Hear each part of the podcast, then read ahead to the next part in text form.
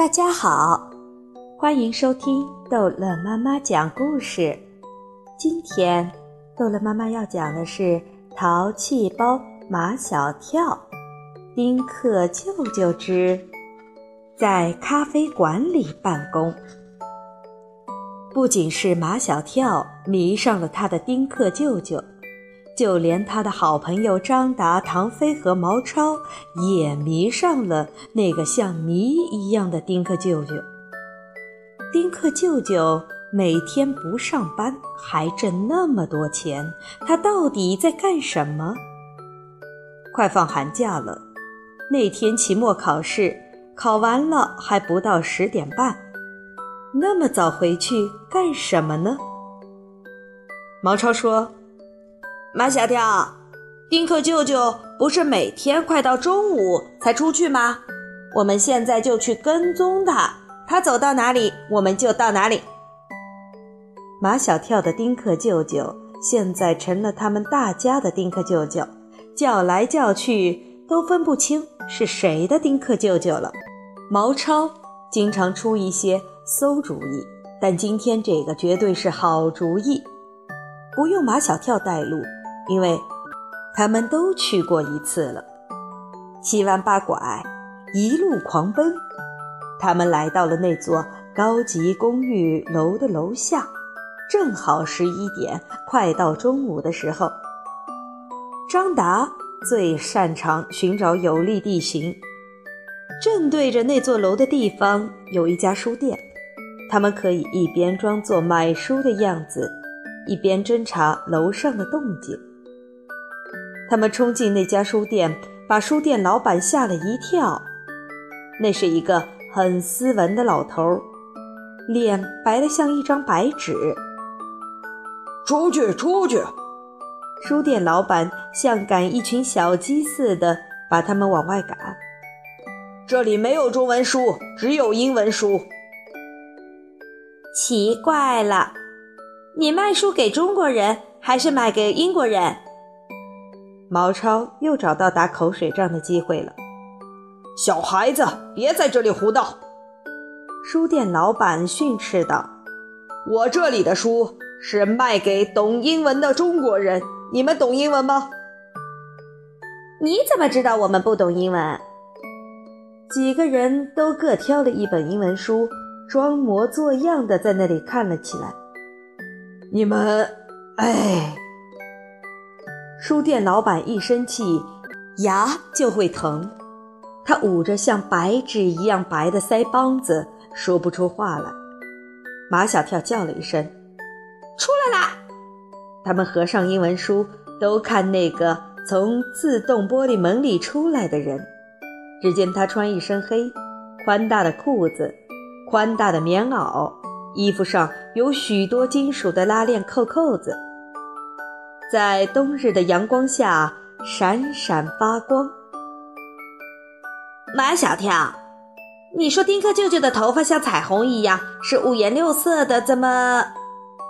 马小跳一看丁克舅舅的头发已经变成了黑色的了，只是在前额还搭着几缕卷曲的银白色的头发。马小跳，他是不是丁克舅舅？我还会认错吗？马小跳带头冲了过去，快跟上！可是他他的头发……张达的脑筋不会急转弯，毛超的脑筋可会急转弯。头发是染的，今天可以染成这样，明天可以染成那样。丁克舅舅的两条腿很长，他们要一路小跑才能跟得上来。本来。他们很想学学电影、电视里那些盯梢的人，一会儿侧身藏在树后，一会儿站在商店的橱柜前，用眼角的余光盯着被跟踪的人。丁克舅舅压根儿就没想到会有人盯梢，而且他走得太快。如果他真的要作秀的话，浪费表情是小事儿，把丁克舅舅跟丢了才得不偿失呢。丁克舅舅进了一家咖啡馆，在临窗的一张桌子旁边坐下了。一缕温暖的阳光正照射在他的身上。他脱掉黑色的棉袄，露出里面一件宽大的白毛衣，肩上和胳膊肘上都打着灰色的真皮大补丁。你们猜一猜，丁克舅舅喝完咖啡又会去干什么？谁都猜不出来。他们准备等丁克舅舅喝完咖啡，再紧跟他，看他到底要干什么。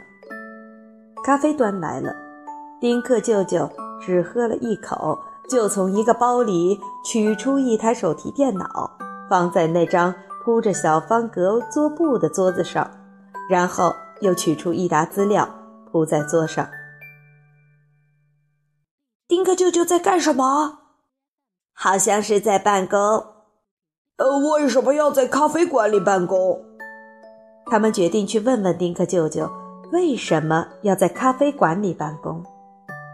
马小跳带头进了咖啡馆，径直来到丁克舅舅那张桌前。丁克舅舅。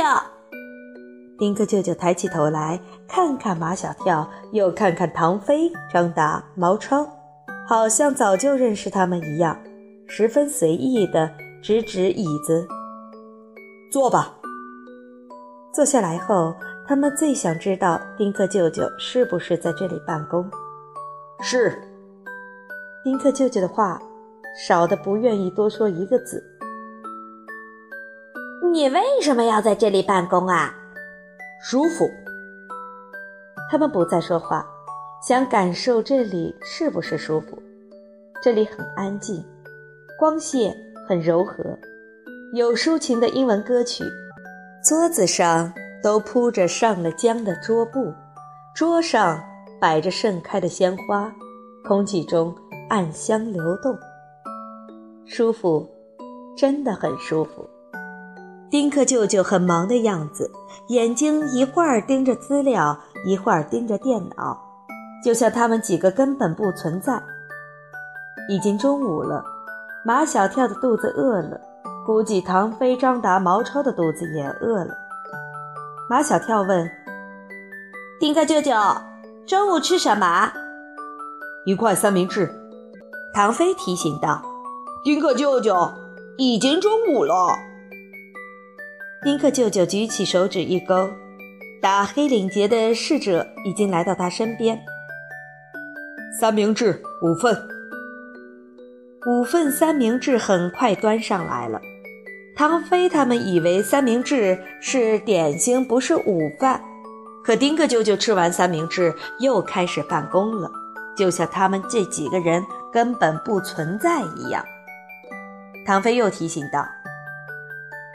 丁克舅舅，你还没吃午饭呢。丁克舅舅头都不抬。三明治就是我的午饭。听这语气，丁克舅舅是不会请他们吃午饭了。他们也不能老坐在这里影响丁克舅舅办公。几个人从咖啡馆里出来，都说知道什么是新兴人类了。前些日子。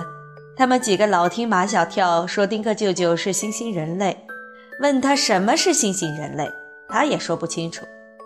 毛超说：“新型人类就是在咖啡馆里办公。”唐飞说：“新型人类的午饭是一块三明治。”张达说：“新兴人类穿穿毛衣要打上几块大大补丁。”马小跳说：“新兴人类的头发今天是这种颜色，明天不知道会变成哪种颜色。”好，这一集的故事就讲到这儿结束了。